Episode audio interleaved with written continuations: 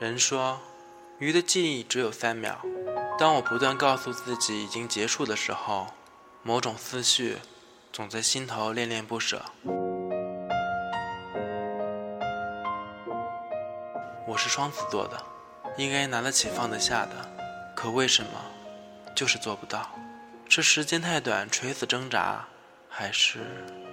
鱼说：“人的记忆可以永恒。当鱼在这三秒知道人的记忆可以永恒的时候，鱼流下了眼泪。他想留住现在，可三秒过后，他还是原来的他吗？三秒，三秒究竟可以留下什么？是对匆匆过客的不解一笑，还是对着自己无奈的叹气撒娇？三秒过后，谁还认识谁呢？”估计连自己都不认识了。看到镜子里的自己，问：“亲爱的，你是谁？我们在一起吧。”三秒过后，很陌生的重复了这句话无数次。这一次，让时间折磨死这条鱼吧。人说，猫是自由的。当知道为什么许多人的猫失踪的原因后，我就没有再考虑过养猫。猫为了爱情可以背离主人远走高飞，猫不知道，在他冷漠的离开之前，有多少人在他冷漠的离开之前，有多少人把它放在心中，像爱人一样，像孩子一样疼着。自由，为了自己一时的利益，真的可以甩开现实，背离一切吗？猫说：“人是幸福的。”当猫和它另一半。在屋顶看月亮的时候，他怀念起了过去，记忆起了主人。于是，他告诉他的另一半：“喵，喵，喵。”不知道他们究竟在说些什么，但是可以肯定，猫后悔了。有一天，结局无情的来到，猫离开了它一直依赖的另一半，它很彷徨，不知道该去哪里，看着月亮，跟着月光走。一低头，看到了曾经主人的家。猫趴在窗户上看，主人看到了它，立马开心起来，将窗户打开。猫进去了，却又听见一声狂吠，是狗。主人在失去猫之后就养了狗，狗知道猫曾经对主人做过的一切，知道主人曾经伤心欲绝，看到猫了，它立马警觉。猫问它：“喵，喵。”狗嘲笑了，汪汪。其实猫是这样问的：“主人最近是否过得幸福？”狗是这样回答的：“幸福，因为一个不忠诚的换来了忠诚的我。”主人给猫拿来了牛奶，而猫看着主人，眼眶湿润了。月光洒在窗台，猫说：“喵，有一天你会等到你真正在乎的。如果你一开始就已经不在乎。”那等待你的将是下次的下次，或者说，等待的是你无穷的伤害。人说，等待是种美，人们喜欢等待，同样也希望别人为自己等待。自己等待别人，是觉得这样有意义，觉得这样做会对得起别人；而被别人等待，会觉得自己活得很潇洒。被很多的人等待。那么自己也就坦然了，什么事都不放在心上了。你算得了什么？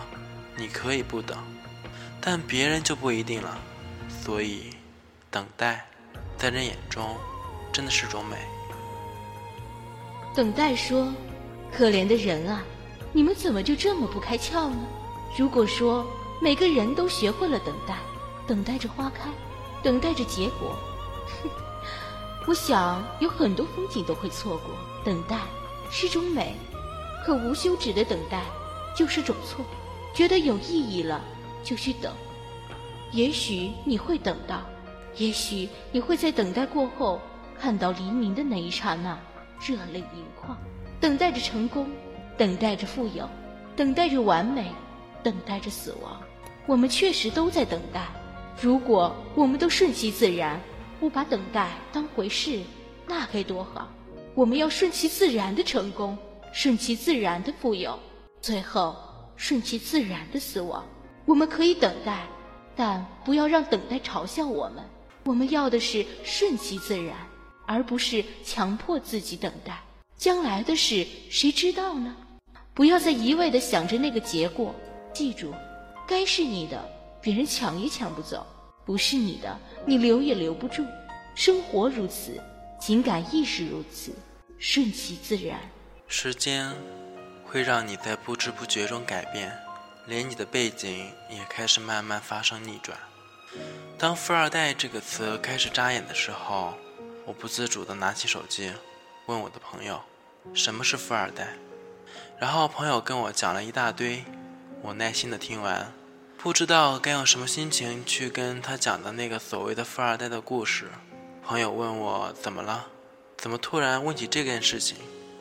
我摸了下自己的手机，然后告诉他了一个这样的故事：有一个小孩，他从小在寄宿学校上学，他的朋友很多家里条件都不错，而他的条件是最差的。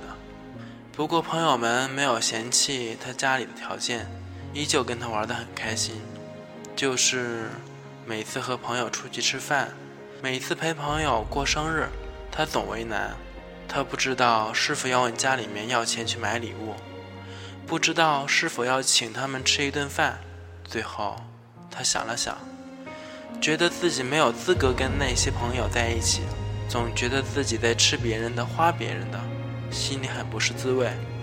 那个孩子开始疏远朋友，转而把心思放在了学习上。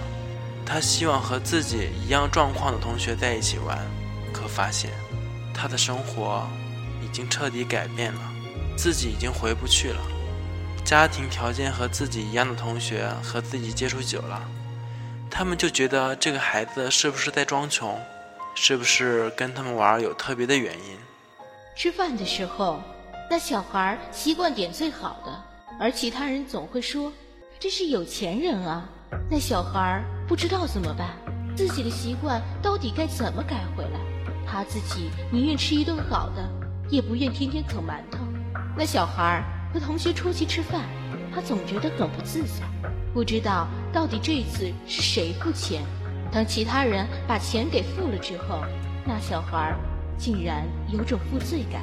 很贱的负罪感，总觉得别人没有自己过得好，总觉得自己应该把钱付了，然后那小孩就每次付了钱，自己真的开始啃馒头，习惯了，习惯了就真的很难改吗？有一天，临近放假了，有人问那小孩借钱，那小孩满口答应了，但当他知道数目的时候，他犯晕。那人问他借三百，如果是你。你会借吗？家里条件都一样，从哪里弄三百？那小孩支支吾吾的跟他解释借不了的原因，那人直接生气了。我认识人当中，你是最有钱的，现在连三百都不借，你丫怎么这么抠啊？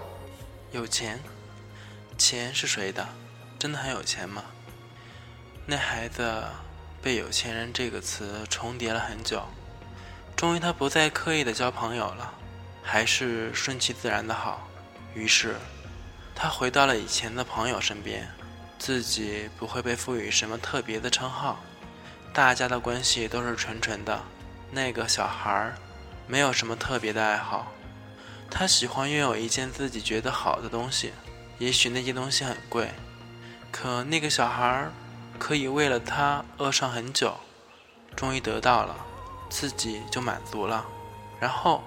大家又觉得自己是有钱人了，他不是这样想的。那个孩子知道自己很傻，为了一个可有可无的东西，竟然连饭都不吃了。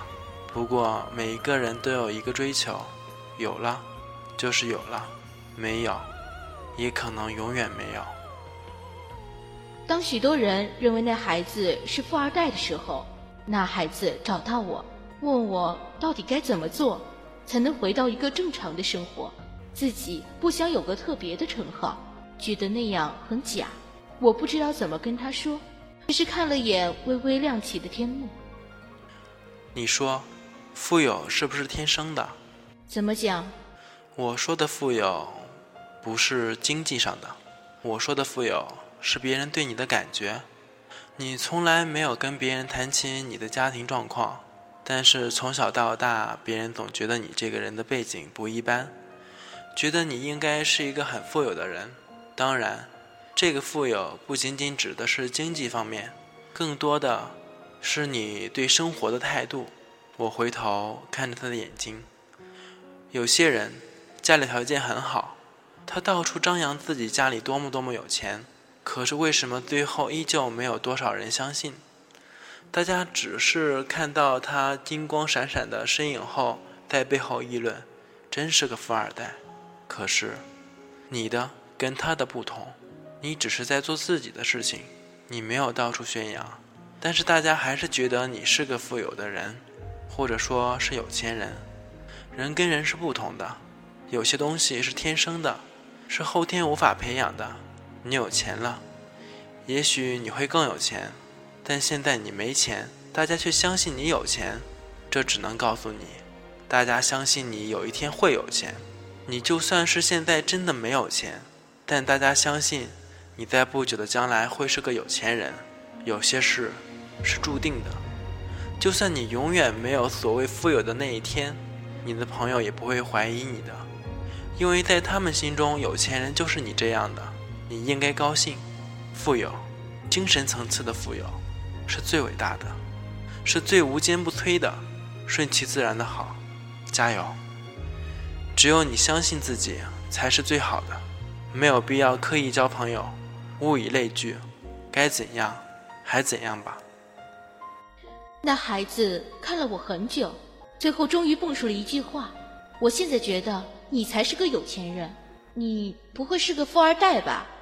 是又怎样？不是又怎样？谢谢你对我的期待，不过我确实不是什么富二代。我把这个故事讲完后，正等着朋友给我些见解，可是我这个时候才发现，手机早已经断线了。我在回拨的时候，听筒里传来很甜的声音：“对不起，您的手机已欠费停机。”那孩子，感谢那么多相信你会成为富有的人吧。我也感谢你，是你让我感觉我的将来也会是富有的。共同努力吧，那孩子。共同努力吧。只怕已经太